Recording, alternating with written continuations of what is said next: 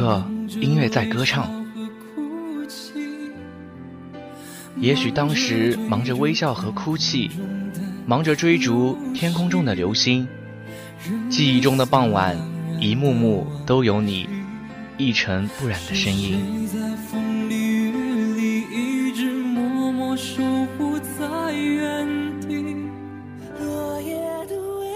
你藏在歌词，代表的意思是专有名词。落叶的位置，谱出一首诗，我们的故事才正要开始。我想给你一张过去的 CD，想陪伴你走到长远的未来，陪伴你一直到这故事说完。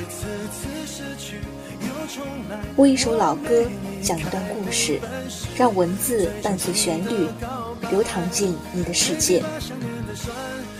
音乐在歌唱，音乐为你唱。晚风微扬时，等你收听。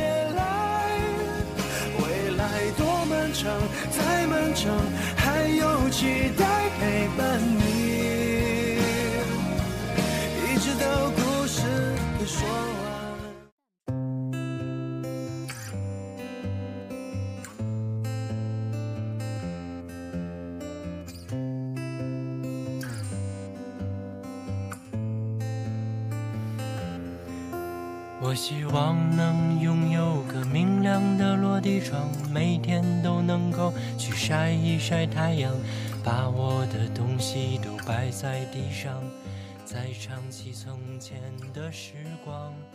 那时的又是一个离别的夏天，又是一个绚烂的毕业季。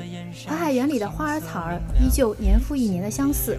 要毕业的你我，在纪念册里写满了不舍和祝愿。从此天涯海角，从此不知何时相聚，从此梦里多了想念，从此难再相见。曾经的毕业季，我们是看客；如今的毕业季，我们是主角。给你纯粹的心，给我纯粹的模样，好回到他们的身旁。我希望这首歌你能和我一起唱，带上你的故事。和美好幻想，回到匆匆那年时光。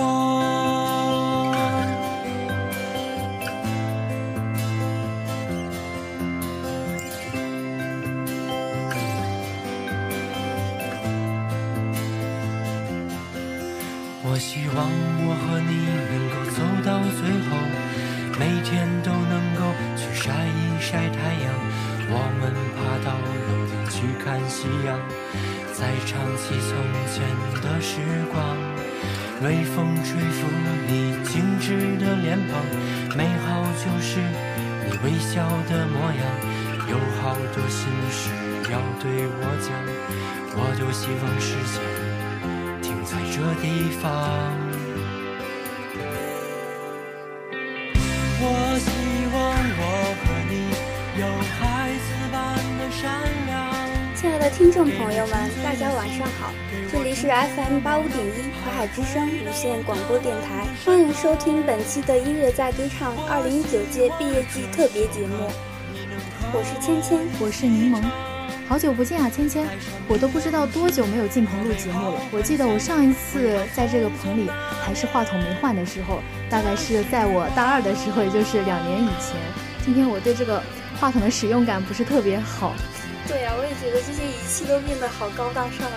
而且我进一进来的时候，我发现有空调，我不知道这空调什么时候装的，是大概好像说是去年装的吧。我觉得这里这里的设施都很完善了，所以我这次来到这儿，感觉既陌生又亲切。是的，嗯，感觉一直以来都没有机会能够，嗯、进到录音棚过来录音。其实刚开始的时候，嗯，大家都是满怀憧憬的。呃，像我本来就是打算去应聘那个播音，后来我发现大家的专业技术都好溜啊。之后就来到了编导，但是感觉，呃，其实作为一个编导收获也挺大的。嗯，每次都可以把他们关在录音棚里，想关多久关多久，还是挺爽的。我觉得跟播音跟编导最大的区别，其实我觉得编导是比较辛苦的一个，因为编导是要负责呃写稿子，然后协商时间，然后在后面呃推机器，然后最后还要进行修音等后面一系列工作，所以我觉得编导要做事情比播音要困难的复杂的很多。嗯，对，是的，还记得之前嗯大一的时候那个实习期真的是过得特别煎熬，当时宿舍的人都在那边就是狂嗨啊，然后我就各种改稿。然后就感觉真的是特别特别苦的一段生活，嗯，而且有的时候我记得印象最深刻的是一次录音的时候，晚上十点半了还在这边录音，然后就嗯，然后一路飞奔的回宿舍，就差点进不了宿舍的那种。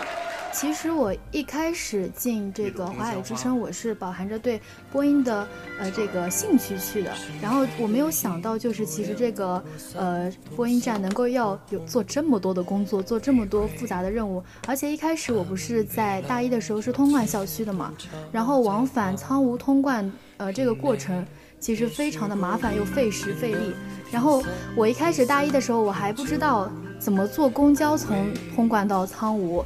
然后我一开始都是打的的，每次都是七到十块钱。然后我还后面还上贴吧问了一下，我说有没有学长学姐告诉我从通贯到苍梧能不能坐公交啊？后来我开始坐公交之后，呃，金钱上省了一些，但是还是感觉非常的费时费力。但是还好，呃，我坚持下来了。其实，呃，在华海之声最艰难的一年就是第一年的时候，那段时间如果你不是对这个社团、对这个工作特别大的热爱的时候，你其实我觉得，嗯，不太可能坚持得下来。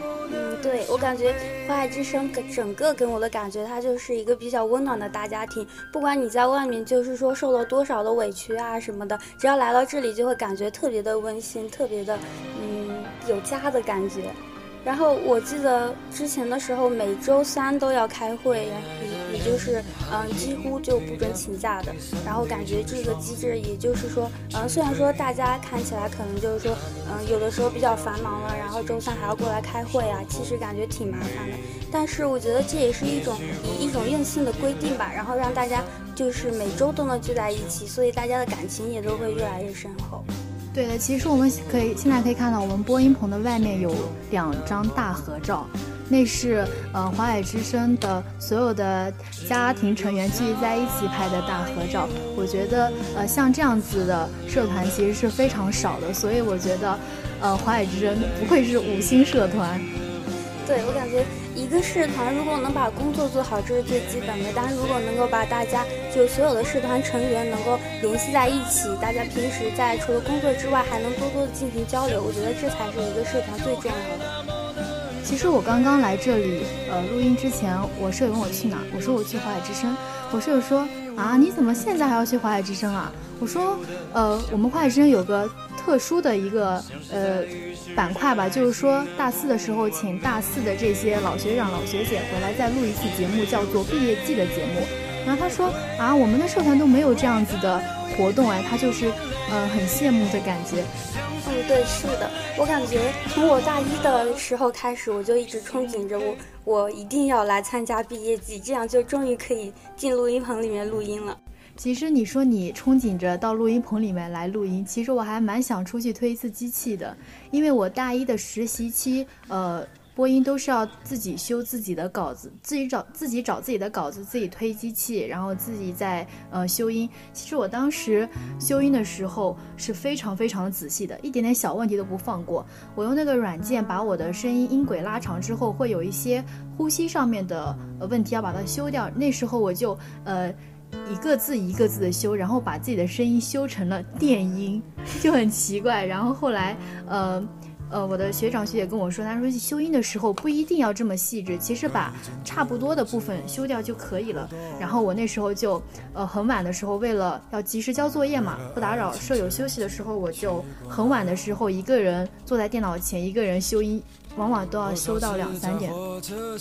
对，你这你这听起来看比我们编导还要专业。其实我们大一刚开始的时候，的确是大家真的是就是那种锱铢必较的，每次听到一些有那种口水音啊什么的，就会感觉一定要把它修掉，而且修得越彻底越好。但是后来因为录的时间久了之后呢，大家也都会就会感觉到，如果你把一个声音修的嗯过于完美的话，听起来就像是那种很不自然的感觉。所以后来的时候就嗯不再会说录音一分钟修音半小时这样子。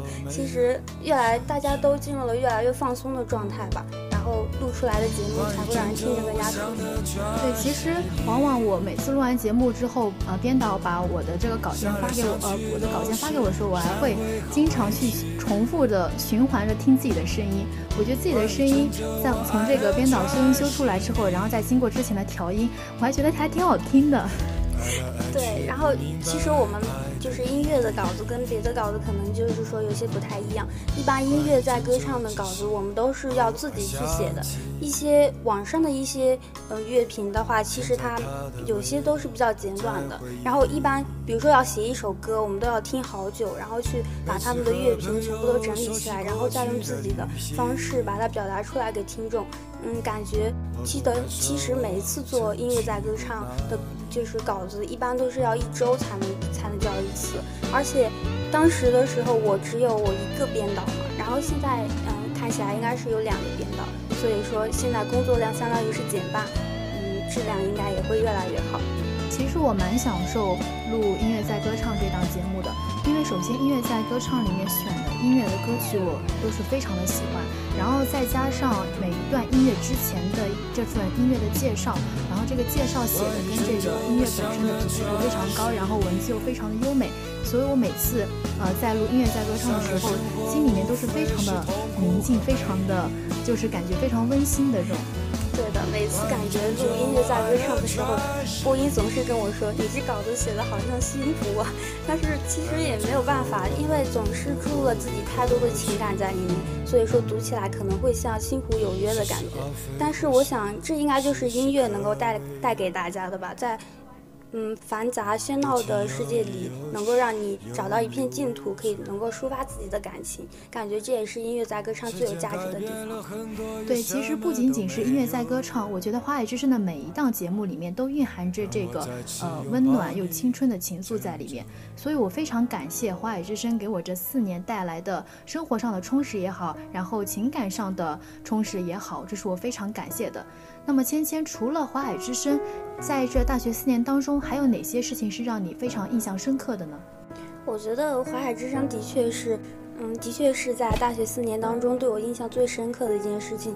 因为大一，嗯，自从大一进了社团之后，自己全部的业余生活几乎都花费在了华海之声上。但是我觉得这也是一个很有价值的东西，因为也本来也是自己喜欢的东西。然后从大一的懵懂到之后加入了各种各样的社团吧，感觉怀生应该是最有家的感觉的。然后其他的社团自己也得到了很多的锻炼。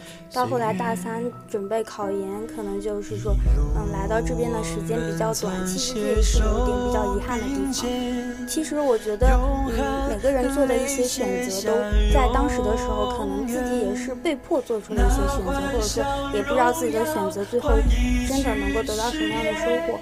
但是我想对新的一些嗯小编啊，或者是小波说的是，不管你做出了什么样的选择，你你只要就是一直的坚持和努力，你就你做出的选择终会得到一些收获。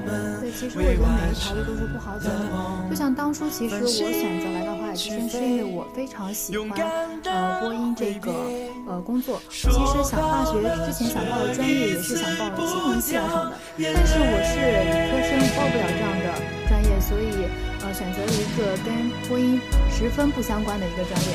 然后加入了华海之声之后，我觉得我的一些兴趣和我的爱好在这里得到了一些释放，我情感上的一些因素也在这里得到了一些呃充实。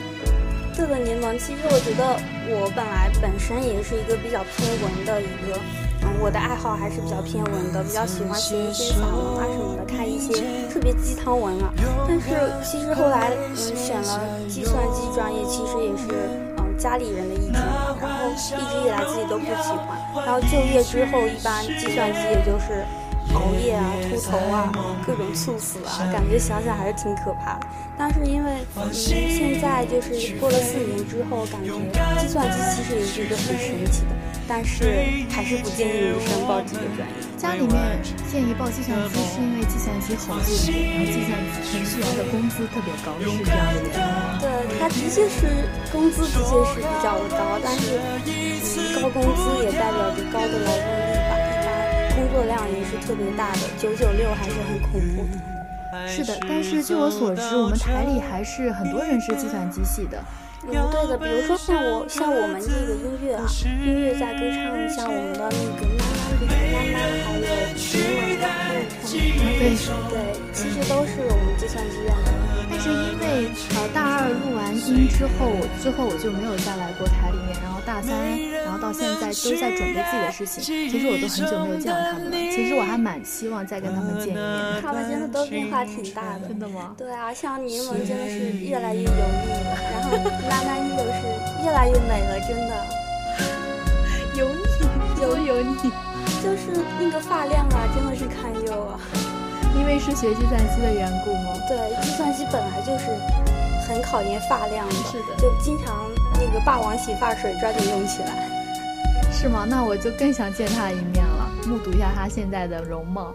但是说到变化，我觉得芊芊你自身也发生很大的变化。那你觉得你身上这些变化有没有是我们台里给带来的呢？或者说在台里有没有谁对你的影响是特别的大的呢？说到这个，就必须要提及一些元老级的人物了。其实对我印象比较影响比较大的是。我的师傅吧，从不管是从刚开始进节目以来，他嗯教我推机器啊，然后各种各种教我，而且本来我们就是一个院的，他也在就是专业上啊，也给了我很多的指导，尤其是。考研阶段啊，包括一些择校啊什么的，感觉他对我印象比较深刻。然后另一个就是小婉学姐，我觉得她对我的印象真的是影响特别大。有一次我真的就是她就是想要为她做一期节目，就是关于赵雷的嘛。然后她当时是特别喜欢民谣，然后我就专门为她做了一期节目。当时的时候，她的声音真的是超特别好听。然后我我写了稿子，然后给她读出来，然后我就满满的成就感。然后。从那以后，自己也变得就是越来越喜欢民谣。我还买了吉他，目前还在学的阶段。我知道小婉学她的声音就是特别那种柔和、特别温柔的那种声线，然后她这个声线和音色特别适合一些非常宁静的节目。我觉得就是一些非常优美的词语从她的嘴里面出来，就是变得非常的有感觉，然后让人能够呃沉醉在其中，身临其境。其实柠檬，我觉得你的声音跟小婉的声线还是有点像的。每次我写完一些比较优美的稿子的时候，我都会嗯主动会去联系你，希望你能来读。而且你就是工作也比较负责，一般每次找你都会过来读，所以还是 挺感谢的。那你就是你以后有没有对于嗯以后有没有打算从事关于播音啊这方面的工作？其实我在录这一期音乐在歌唱，我还是心里面心情有些复杂的。一边我是很开心，我能够再次过来再录这个节目；一边因为这是我最后一次录音乐赛歌唱了，我心里有些惋惜。然后我下一步打算是呃升学，但是我不知道在我新的学校里面有没有像华海之声这么专业的社团，能够让我去参加，能够让我在里面发挥我自己的兴趣和爱好，然后能像华海之声一样给我一样家的感觉。嗯，对的，我因为也也考研了嘛，我也希望我能够在以后的学校里面也从事这样的，就是。进入广播站啊，然后继续去做这样的事情，为大家分享音乐。我觉得这其实是一件很有意义的事情。是的，是啊，就像我最近在操场跑步减肥，然后我跑步的时候会听那种专门的运动歌单，然后跟着他这个节奏去跑步，让我觉得既然既不会特别的累，又让我感觉跑步的时候就非常的快乐，痛并快乐着，然后消耗的脂肪就是。我流的汗水，呃，其实还有就是，嗯，我在最近不是做毕设，然后经常失眠嘛，然后失眠睡不着，特别难受。然后我在网上找到一个失眠歌单，那个歌单据说没有人会睁着眼睛听到它结束。每次打开一首第一首歌的时候，它的时长是十分钟，然后这首歌的呃调子非常的缓慢，然后又悠远。然后慢慢听着，然后它还伴随着那个海浪的声音，让我感觉睡觉的时候非常的安心。然后不一会儿我就睡着了。我觉得音乐给我带来的帮助确实是很大的。哇，求推荐失眠歌单，我待会儿就发给你。其实。真的是音乐，的确是挺有魔力的一件事情。像我，我是经常听民谣的那种。人家都说民谣很穷，有的时候就一把吉他，一个烟嗓就可以唱出很好听的民谣。然后民谣里面都是故事，各种故事啊，酒啊，诗啊，远方啊这些。其实，嗯，有的时候真的是听完民谣之后，你真的想就是一个人啊，背背着吉他呀就去流浪。其实感觉民谣。每一个民谣的作曲家都像是一个诗人一样，他们心中的世界有的时候可能说是难以用音乐来描绘的，但是他们传递给我们的情感就是那种宁静悠远的那种感觉。我知道民谣，其实当时有首非常火的民谣叫《成都》嘛，那首歌听完是不是特别想让人感觉想去成都走一圈？对啊，的确是成都真的是一个特别有魔力的地方。自从赵雷，赵雷，赵雷是我特别喜欢的一个歌手，自从听了他的。成都以后就感觉成都一定是一个必须要去的地方，必须打卡。对，打算毕业旅行之后，感一定要去一趟。其实可以，现在可以安排一下毕业旅行了。毕业旅行你就是打算去成都吗？或者还是其他的地方？打算去成都。其实我一直对西部有很多的憧憬吧，可能也是受赵雷的影响。嗯，以前我看过一个，嗯，有一个作家，他叫大兵嘛，他写了一些散文啊，真的就是关于一些西部的一些有意义的事情，感觉真的是蛮憧憬的那个地方。其实我特别想去那种地段非常的开阔，然后空气非常的清新的这样一些呃城市，然后远一些古镇，然后远离一些城市的喧嚣，这样我让我感觉其实我。能在那里得到很大的放松。对，在那种地方的确能够感到身心都能感到一种宁静的感觉。天哪，我们竟然已经在聊到毕业旅行的话题了。其实对于我们来说，毕业也就是十几天后的事情。我觉得大学四年真的是非常快。还记得我大一刚刚进来的时候，嗯，很傻，什么也不知道。到现在，我觉得我在这四年当中收获的特别的多。对啊，感觉嗯，任何的事情它可能都有一个结尾吧。像我追了一个很久的美剧啊，《权力的游戏》，啊，前几天大结局完结了。其实完结之后真的很伤心，大家都说他的剧的确很烂尾，就是每之前的评分都是特别高的评分，但是最后一季真的是各种各种吐槽，各种槽点。但是嗯，感觉其实。后来换一个角度过来思考这个问题吧，其实它也就是一个电影的完结，就像一首你喜欢的歌，它到了最后要结束的时候，你你的确想就是说听到最后一个音符，但是无论怎样。它就是结束了，所以我觉得可能无论它的结局是什么样的，大家都会觉得它的编剧真的是很烂。但是其实大家公正的去看每一部，嗯，编剧最投入了那么多，其实每个人都有很多的付出的。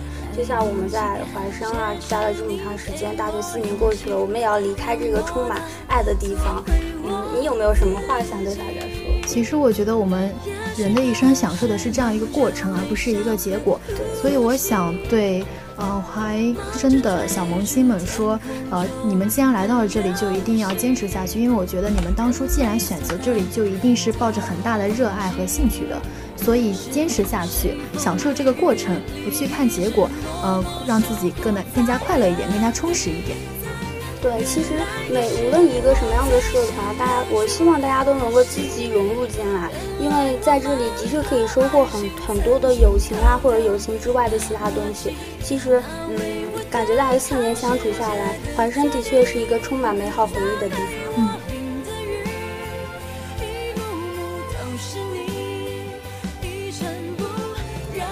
不知不觉中，二十几分钟就这么过去了。轻松而愉悦的聊天过后，让我们一起来欣赏本期推荐给大家的音乐。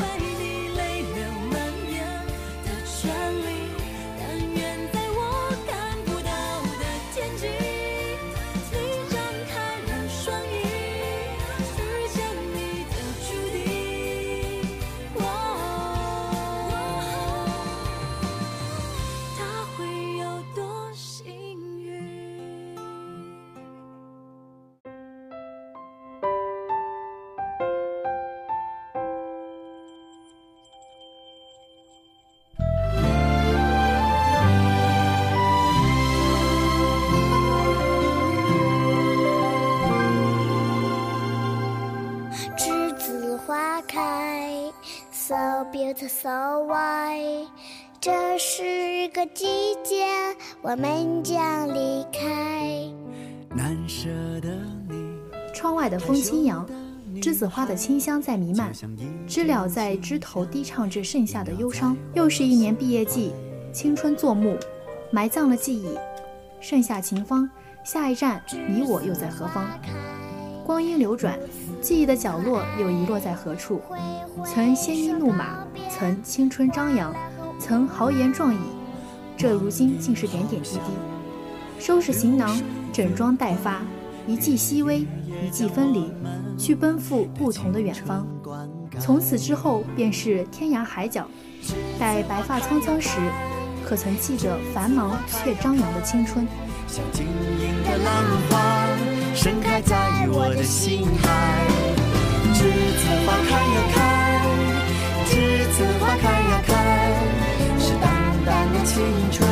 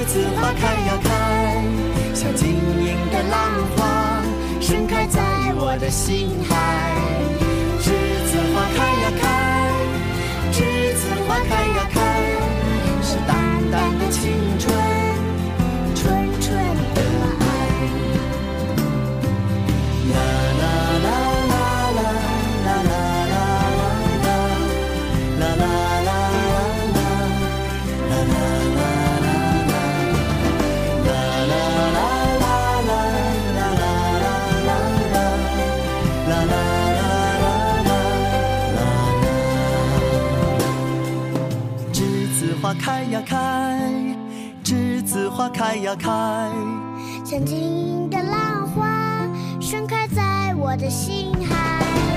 栀子花开呀开，栀子花开呀开，是淡淡的青春，纯纯的爱。栀子花开呀开，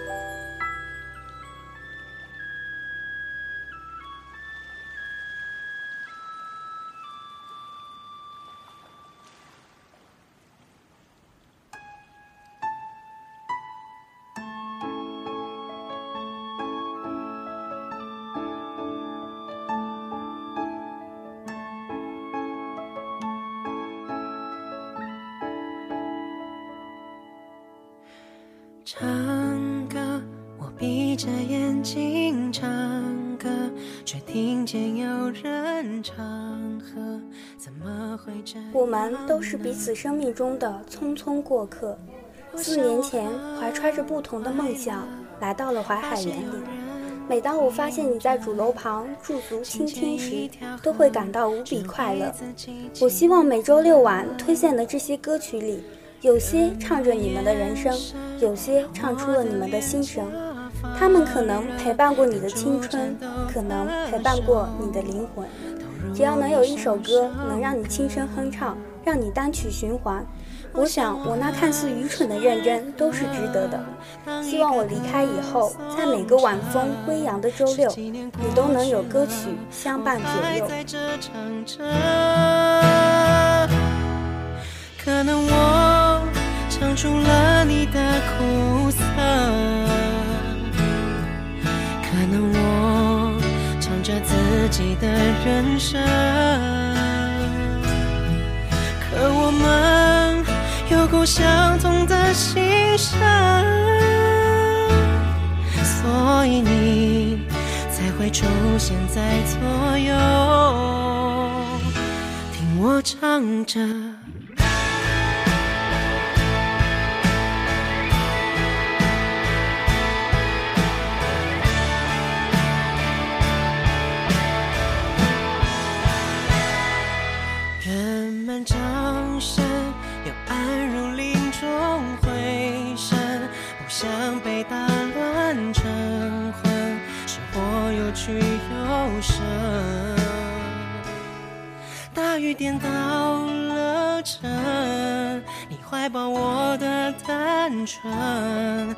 这脉搏忐忑，得靠自己回温。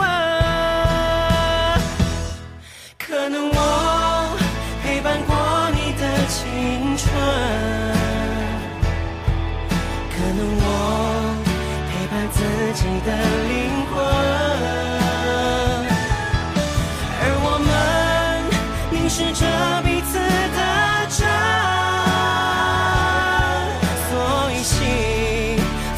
似水流深，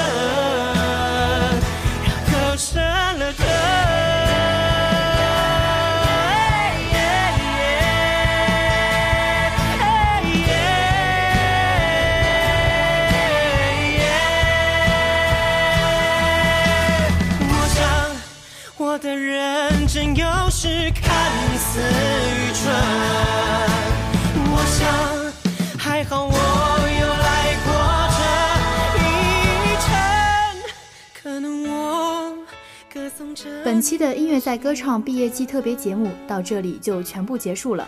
本期编导李雷，播音柠檬芊芊，音乐在歌唱，音乐为你唱，我们江湖再见。都想再一次狂奔。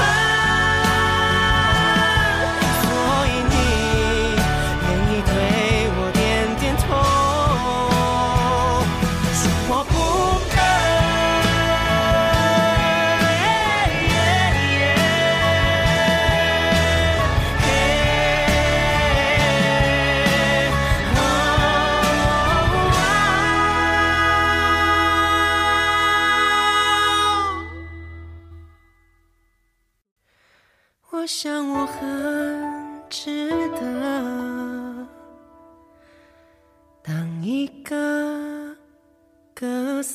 Ciao.